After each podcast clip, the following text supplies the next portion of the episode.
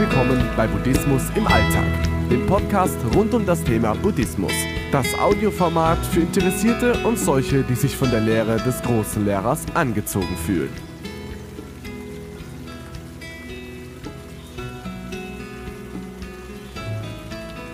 Dein Geist ist dein Garten und deine Gedanken sind die Samen. Hast du dir einmal überlegt, was du mit deinem Geist alles erreichen kannst? Du kannst Blumen wachsen lassen oder Unkraut, ganz nachdem, wie es dir beliebt. Hast du dir auch schon einmal einen japanischen Zen-Garten angeschaut? Ein Garten mit Steinen, mit kleinen Pflanzen, mit Ruhebänken, auch mit einem großen Baum, der Schatten spendet. Aber dieser Garten gehört genauso gepflegt wie unser Geist. Dein Gedankenpalast ist der Ort, an dem du dich zurückziehen kannst. Dein Ort der Ruhe, dein Ort der Eintracht, dein Ort des Rückzugs. Hier kannst du deine Buddha-Statue aufstellen. Hier kannst du dich zurückziehen. Hier ist der Ort, wo du in Ruhe und Frieden mit dir selbst sein kannst. Um den Rasen herum sind kleine Pagoden, Statuen, schöne Bäume. Du kannst dich in diesen Gedankenpalast zurückziehen, in deinen Garten, den du dir in deinem Gedankengut gebaut hast. Wo steht der Buddha? Wo sind die Tempel? Wo sind die Bäume? Wo ist der kleine Platz, wo du dich zur Ruhe niederlassen kannst?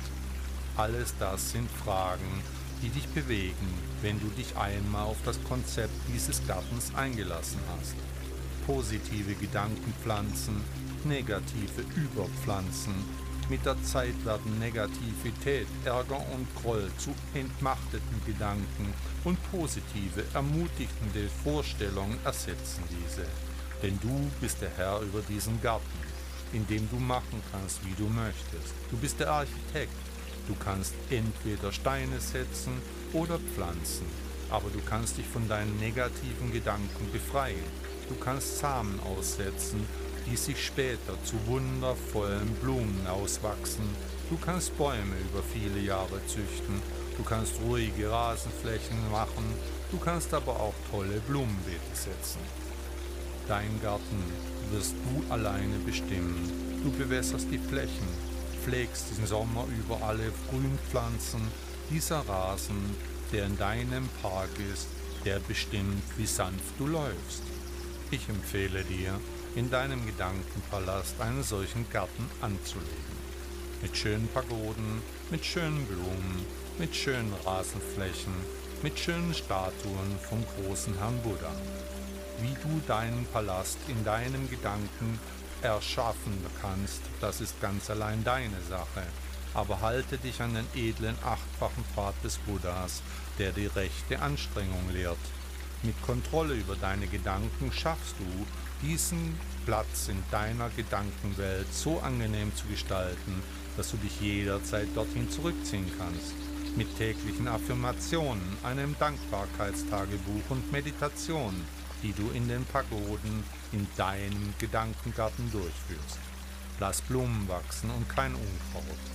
Zusammenfassend möchte ich dir damit erklären, wie du Positivität in deinem Gedankenpalast aufnehmen kannst und damit schlechte Gedanken ablegen wirst.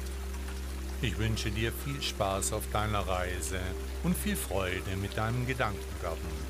Buddha sagte einmal, wir sind, was wir denken. Mit unseren Gedanken erschaffen wir unsere Welt.